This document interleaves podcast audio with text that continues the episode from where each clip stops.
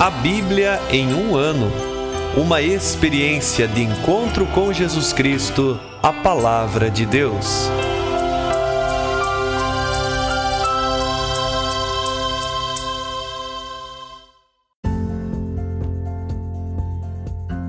Olá, eu sou Alesiandro, seminarista da Diocese de Ponta Grossa, Paraná.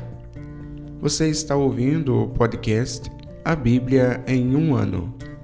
Usando um plano de leitura cronológico, vamos ler a Bíblia inteira em 365 dias, descobrindo como a história da salvação se desdobra e se atualiza em nossas próprias vidas e na vida da Igreja. Estamos usando a Bíblia Católica com a tradução oficial da Conferência Nacional dos Bispos do Brasil. Você pode baixar o plano de leitura completo por meio de um link que você encontra na página do Instagram a em um ano ou do facebook.com/barra seminário pg. Inscreva-se nesse podcast por meio da plataforma que preferir para receber as notificações diárias dos novos episódios.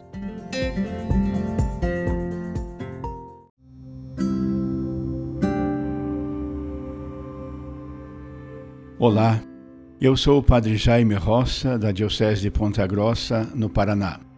Antes de iniciarmos a leitura e a escuta dos textos bíblicos propostos para hoje, peçamos que, pela ação de Deus, a Sua palavra frutifique em nossas vidas. Em nome do Pai, do Filho e do Espírito Santo. Amém. Senhor, envia teu Espírito Santo para que eu compreenda e acolha a tua palavra que eu possa conhecer-te, amar-te, servir-te e louvar-te, a fim de que pelo testemunho da tua palavra todos te adorem. Faze, ó Deus, que pela leitura da tua palavra os pecadores se convertam, os justos perseverem na graça e todos consigamos a vida eterna. Por Cristo nosso Senhor. Amém.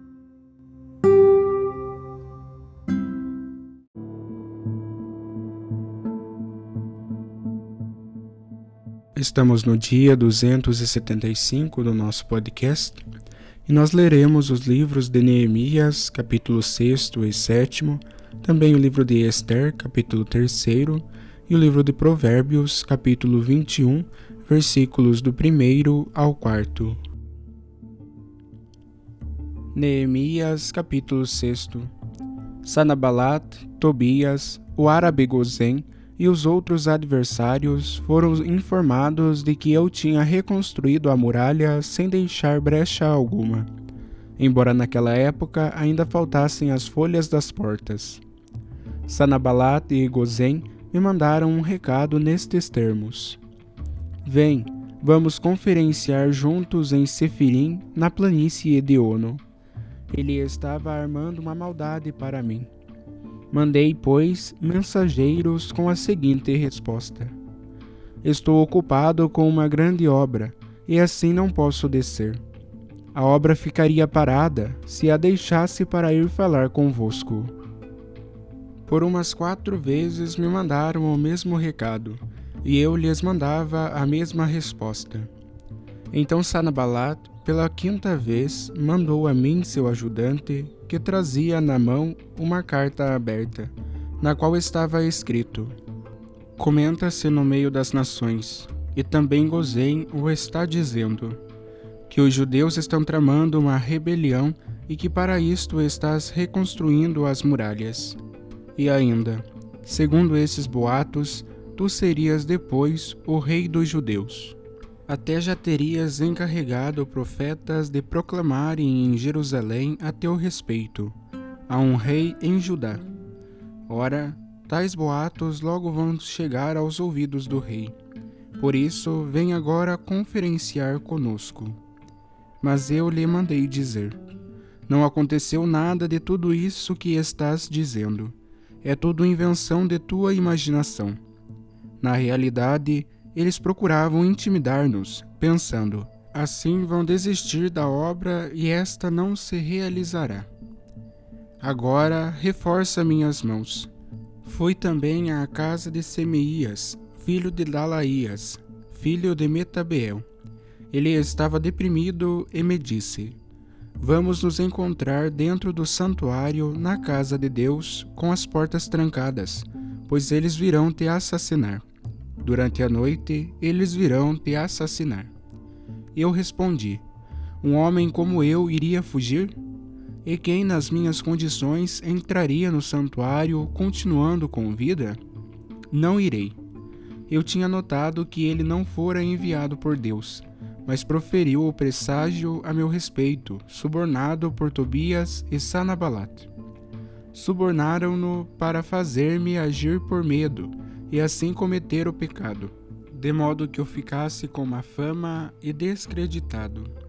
Recorda, ó meu Deus, dessas ações de Tobias e de Sanabalat, bem como da profetisa Noadias e dos demais profetas que tentaram intimidar-me. A muralha foi concluída no dia 25 de Lu, depois de 52 dias. Ora, quando todos os inimigos o ficaram sabendo e todos os estrangeiros em torno de nós ficaram com temor, caíram em si e se convenceram de que só o nosso Deus podia realizar tal obra. Naqueles dias eram muitas as cartas que os nobres de Judá endereçavam a Tobias como também as que Tobias escrevia a eles. É que muitos em Judá eram aliados dele, sendo ele genro de Sequenias, filho de Aia, e tendo seu filho Joanã se casado com a filha de Mosolã, filho de Baraquias. Comentavam diante de mim seus méritos e relatavam-lhe o que eu dizia. E Tobias mandava cartas para me intimidar. Capítulo 7 quando a muralha estava reconstruída e eu tinha instalado as folhas das portas, foram nomeados os porteiros, como também os cantores e levitas. Entreguei o governo de Jerusalém a meu irmão Anani e a Ananias, comandante da cidadela, pois era homem de confiança e temente a Deus como poucos. E lhes disse o seguinte: As portas de Jerusalém não devem ser abertas antes do sol quente e devem ser fechadas e aferrolhadas antes as pessoas se deitarem. Também é preciso formar, com moradores de Jerusalém, corpos de guarda, cada qual no posto, cada qual de fronte de sua casa. Então Deus me inspirou a ideia de reunir os nobres, os funcionários e o povo para um recenseamento. Encontrei um livro de registro dos que tinham chegado no início, Nele encontrei escrito: Estes são os habitantes da província que vieram do cativeiro, os exilados que foram deportados por Nabucodonosor, rei da Babilônia, e que retornaram para Jerusalém e Judá, cada qual para a sua cidade. Os que vieram com Zorobabel, Josué, Neemias, Azarias, Raamias, Naamias, Mardoqueu, Beuzã, Mesfarat, Beguai, Naum e Baana. Homens do povo de Israel, filhos de Faros, dois mil e cento e vinte e sete. Filhos de Safatias, trezentos e setenta e dois. Filhos de Ária, seiscentos e cinquenta e dois. Filhos de Faat Moab, isto é, filhos de Josué e Joabe, dois mil oitocentos e dezoito. Filhos de Elã, mil e duzentos e cinquenta e quatro. Filhos de Zetua, oitocentos e quarenta e cinco. Filhos de Zacai, setecentos e sessenta. Filhos de Benui, seiscentos e quarenta e oito. Filhos de Bebai, seiscentos e vinte e oito. Filhos de Asgad, dois mil trezentos e vinte e dois. Filhos de Adonicã, seiscentos e sessenta e sete. Filhos de Beguai, dois mil e sessenta e sete. Filhos de Adim, seiscentos e cinquenta e cinco. Filhos de Ater, isto é, do ramo de Ezequias, noventa e oito. Filhos de Azum, trezentos e vinte e oito. Filhos de Bezai, trezentos e vinte e quatro. Filhos de Aref, cento e doze. Filhos de Gebar, noventa e cinco. Homens de Belém de Netofa, e oitenta e oito. Homens de Anatot, cento e vinte e oito. Homens de Bet Asmot, quarenta e dois. Homens de Cariat e Arim, Carifa e Berote, 743. Homens de Ramá e Gaba, 621. Homens de Macmas, 122. Homens de Betel e de Ai, 123. Filhos de Nebo, 52. Filhos de outro Elam, 1254. Filhos de Arim, 320. Homens de Jericó, 345. Homens de Lod, Adid e Ono, 721. Filhos de Senaá, 3930. Os sacerdotes, filhos de Gedaías, da casa de Josué, 973. Filhos de Emer, 1052. Filhos de Fazur, 1247. Filhos de Arim, 1017. Os levitas, filhos de Josué, isto é, Cadmiel, filhos de Odovias, 74. Os cantores, filhos de Asaf, 148.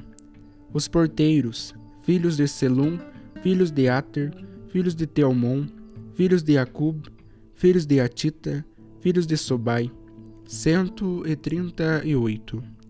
Os oblatos, filhos de Sia, filhos de Azufa, filhos de Tabaot, filhos de Ceros, filhos de Siá, filhos de Fadom, filhos de Lebana, filhos de Agaba, filhos de Selmai, filhos de Anã, filhos de Gidel, filhos de Gair, filhos de Reaías, filhos de Razim, filhos de Necoda, filhos de Gazam, filhos de Oza, filhos de Fásia, filhos de Bezai, filhos dos Meunitas, filhos dos Defunitas, filhos de Bacubuk, filhos de Acufa, filhos de Arur, filhos de Beslut, filhos de Maida, filhos de Arsa, filhos de Bercos, filhos de Cisara, filhos de Tema, filhos de Nazias, filhos de Atifa.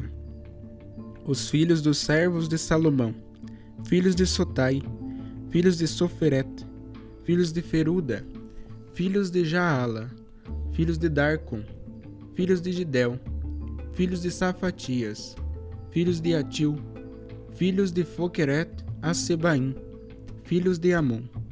Total dos oblatos e servos de Salomão, 392. Dentre os que vieram de Teumela, Teuarza, Querube, Adom e Emer, os seguintes não puderam esclarecer a origem de seus clãs, nem provar sua descendência israelita. Descendentes de Dalaías, descendentes de Tobias, descendentes de Necoda, ao todo 642. Dentre os sacerdotes, os descendentes de Obias, os de Acós e os de Berzelai, esse que estava casado com a filha do Galaadita Berzelai, do qual adotou o nome. Todos estes procuraram os registros, mas não os encontraram. Por isso foram excluídos do sacerdócio como inabilitados. E o prepósito lhes proibiu de comerem as coisas sacrossantas, até que houvesse um sacerdote capaz de manejar as sortes. Toda a comunidade constava de um total de 42.360 pessoas, sem contar os escravos e escravas, que eram 7.333. Havia também 245 cantores e cantoras.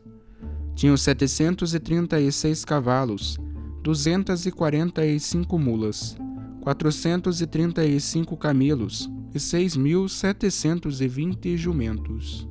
Uma parte dos chefes de família fizeram doações. O prepósito doou para o tesouro mil dracmas de ouro, 50 taças e 530 vestes sacerdotais. Diversos chefes de clã contribuíram para o tesouro com 20 mil dracmas de ouro e 2.200 minas de prata. O restante do povo ofereceu 20 mil dracmas de ouro e 2 mil minas de prata, mais 67 vestes sacerdotais. Os sacerdotes, os levitas, pessoas do povo, os porteiros, os cantores, os oblatos e todo o Israel foram morar em suas cidades. Ao chegar o sétimo mês, os israelitas estavam em suas cidades.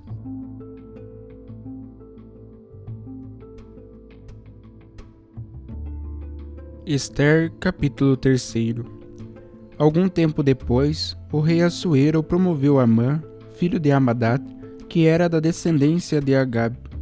Ele concebeu um trono mais elevado que o de todos os seus príncipes. Todos os servos do rei que se encontrassem na entrada do palácio dobravam os joelhos e se inclinavam diante dele. Assim havia prescrito o rei a seu respeito. Só Mardoqueu não dobrava os joelhos nem se inclinava perante ele. Disseram então a Mardoqueu os servos do rei, que serviam na entrada do palácio: Por que não observas o mandamento do rei? Tendo-o advertido mais vezes, e como ele se recusasse a atender, avisaram a Amã. Queriam ver se Mardoqueu, que alegava ser judeu, continuaria o seu comportamento. Tendo Amã comprovado pessoalmente que Mardoqueu não dobrava os joelhos, nem se inclinava à sua passagem, irou-se muito. E achou pouco atingir só a Mardoqueu, mas tendo sabido que ele era judeu, tomou a decisão de acabar com toda a nação dos judeus, que se encontrassem no reino de Assuero. No primeiro mês, chamado de Nizam, do décimo segundo ano do reinado de Assuero, lançou-se na urna, diante de Amã, o pur, isto é, a sorte para se saber em que dia e mês o povo dos judeus devia ser exterminado. E saiu o dia 13 do décimo segundo mês, o mês de Adar. Disse Amã ao rei Assuero, Há um povo espalhado por todas as províncias do teu reino, separado entre os povos e obedecendo a leis estranhas, que os outros não conhecem e que além disso despreza os decretos do rei. Não convém que o rei os deixe tranquilos. Se te apraz, manda lavrar o decreto da sua exterminação, e eu entregarei dez mil talentos de prata aos caixas do teu tesouro. O rei tirou de sua mão o anel que trazia, e o deu a Amã, filho de Amadates, da descendência de Agag, inimigo dos judeus. E disse-lhe: o dinheiro que prometes seja teu. Quanto a esse povo, trata-o como achares melhor. No dia 13 do primeiro mês foram chamados os escribas do rei. Como ordenara Amã, mandaram-se cartas a todos os sátrapas do rei e governadores das províncias e chefes dos diversos povos, em nome do rei Assuero. As cartas foram autenticadas com o seu anel e logo enviadas por estafetas a todas as províncias do reino.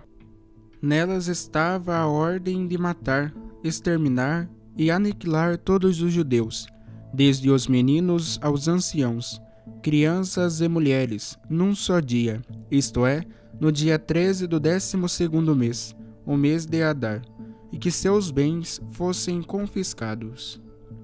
Eis a cópia da carta o grande rei Artaxerxes aos sátrapas e governadores das cento e vinte e sete províncias que desde a Índia até a Etiópia estão sujeitas à sua autoridade. Isto manda o rei. Embora governando muitas nações e tendo subjugado ao meu império todo o orbe, não quis de modo algum abusar da grandeza do meu poder, mas sempre governar a vida dos meus súditos, agindo com clemência e bondade, sem usar do terror, mantendo meu reino em segurança e com livre trânsito até as fronteiras. Procurei garantir a paz almejada por todos. Procurando eu saber de meus conselheiros de que maneira se alcançaria este objetivo, um deles, que se distingue dos outros pela prudência, boa vontade e inabalável fidelidade, Amã, informou-me que entre as tribos de toda a terra está espalhado um povo hostil, o qual, agindo por suas leis contra os costumes de todas as nações, sempre despreza as ordens do rei, impedindo que se mantenha a concórdia das nações, por nós consolidada. Tendo tomado o conhecimento disso, E vendo que só este povo rebelde segue leis perversas contra toda a raça humana, opondo-se aos nossos interesses, cometendo os piores crimes e impedindo a paz do reino, mandamos o seguinte: que todos aqueles que são nomeados na carta de Amã, que preside os negócios do Estado e a quem honramos com a um pai, sejam completamente exterminados, com suas mulheres e crianças, pela espada de seus inimigos, no dia 14 do décimo segundo mês, o mês de Adar, do corrente ano. Que ninguém tenha compaixão deles.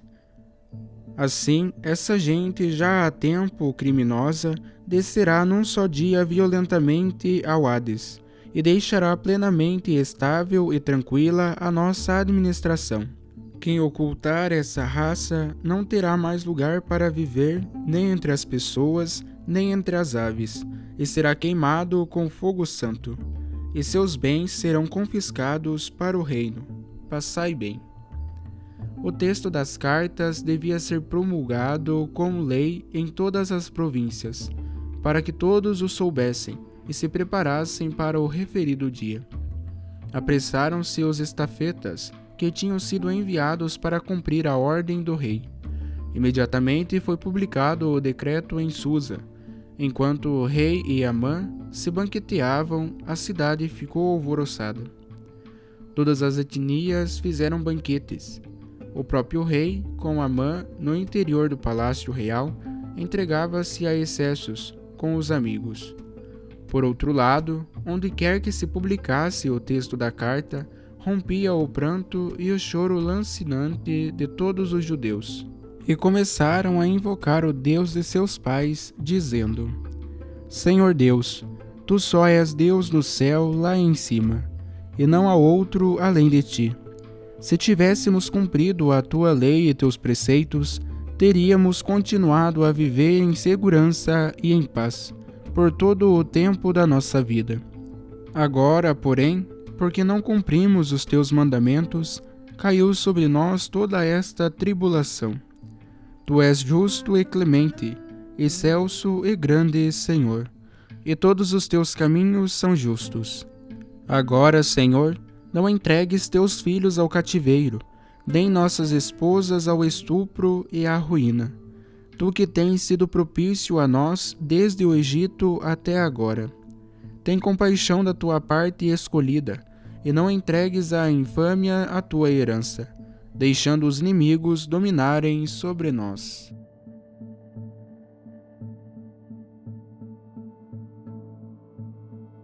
Provérbios capítulo 21, versículo 1 Um curso de água é o coração do rei nas mãos do Senhor.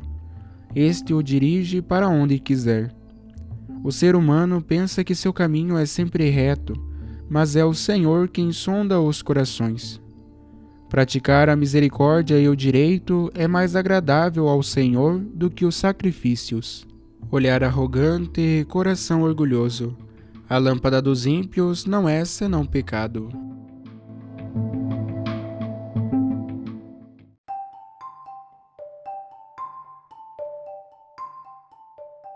Olá, meu nome é Lúcia Coimbra, sou leiga e pertenço à Diocese de Ponta Grossa, Paraná.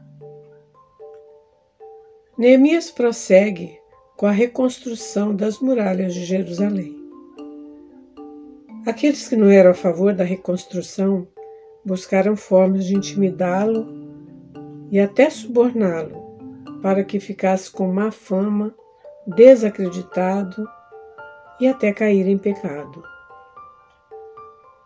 Mas Neemias era um homem de fé e não deixava de alimentá-la. Sua perseverança e confiança não permitiam que ele desviasse seu olhar do Senhor Deus. Quando as obras foram concluídas, os estrangeiros e outros inimigos de Neemias caíram em si e se convenceram de que só o nosso Deus poderia realizar tal obra. O que nos chama a atenção em Neemias é sua fidelidade, sua responsabilidade e perseverança no cumprimento da missão de restaurar as muralhas de Jerusalém. Fé e confiança de que o Senhor Deus caminha junto. Responsabilidade para não desanimar aqueles que o ajudavam.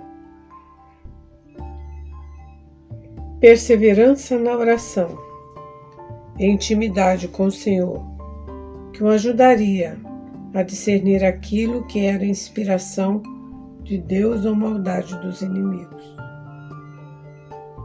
Essa missão de fechar as brechas, os buracos, os espaços, também é nossa. Fechar brechas que geram dúvidas, medo. Fechar brechas que geram falta de fé, insegurança, incertezas, confusão. Essa é a missão nossa, é a missão do cristão, é missão do evangelizador. É também nossa missão levantar as muralhas ou proteger e fortalecer nossa confiança em um Deus que caminha conosco, dialoga conosco e nos conduz em caminhos de paz. O livro de Esther nos relata que após os judeus serem denunciados ao rei por Amã por se recusarem a ajoelhar ou se curvar diante dos poderosos, o rei faz publicar um decreto para exterminar todos os judeus. Ao ler a carta, os judeus caíram em prantos e começaram então a invocar o Senhor, reconhecer suas incoerências e clamar a Deus de seus pais por justiça e compaixão. Olhar arrogante e coração orgulhoso não é agradável a Deus, nosso Pai. Parece que essa era a atitude dos judeus: arrogância e orgulho que culminou em uma atitude do rei que poderia exterminar a todos. Caíram em si e reconheceram suas incoerências, clamando compaixão e justiça ao Deus do céu e da terra.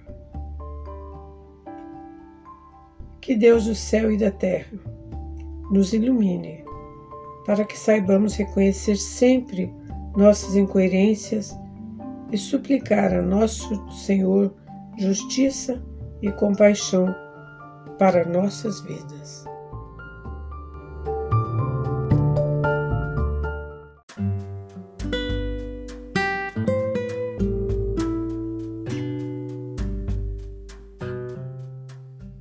Queridos irmãos e irmãs, que possamos exclamar com São Pedro, a quem iremos, Senhor, tu tens palavras de vida eterna, e que a cada dia após a escuta atenta da palavra, possamos renovar a nossa opção por Cristo e pelos frutos de eternidade que Sua palavra nos oferece. Quem vos fala é o Padre Hélio Guimarães, da Diocese de Ponta Grossa, no Paraná. Oremos. Ó Deus que unis os corações dos vossos fiéis num só desejo, dai ao vosso povo amar o que ordenais e esperar o que prometeis, para que na instabilidade deste mundo fixemos os nossos corações onde se encontram as verdadeiras alegrias. E abençoe-vos o Deus Todo-Poderoso, Pai, Filho e Espírito Santo. Amém.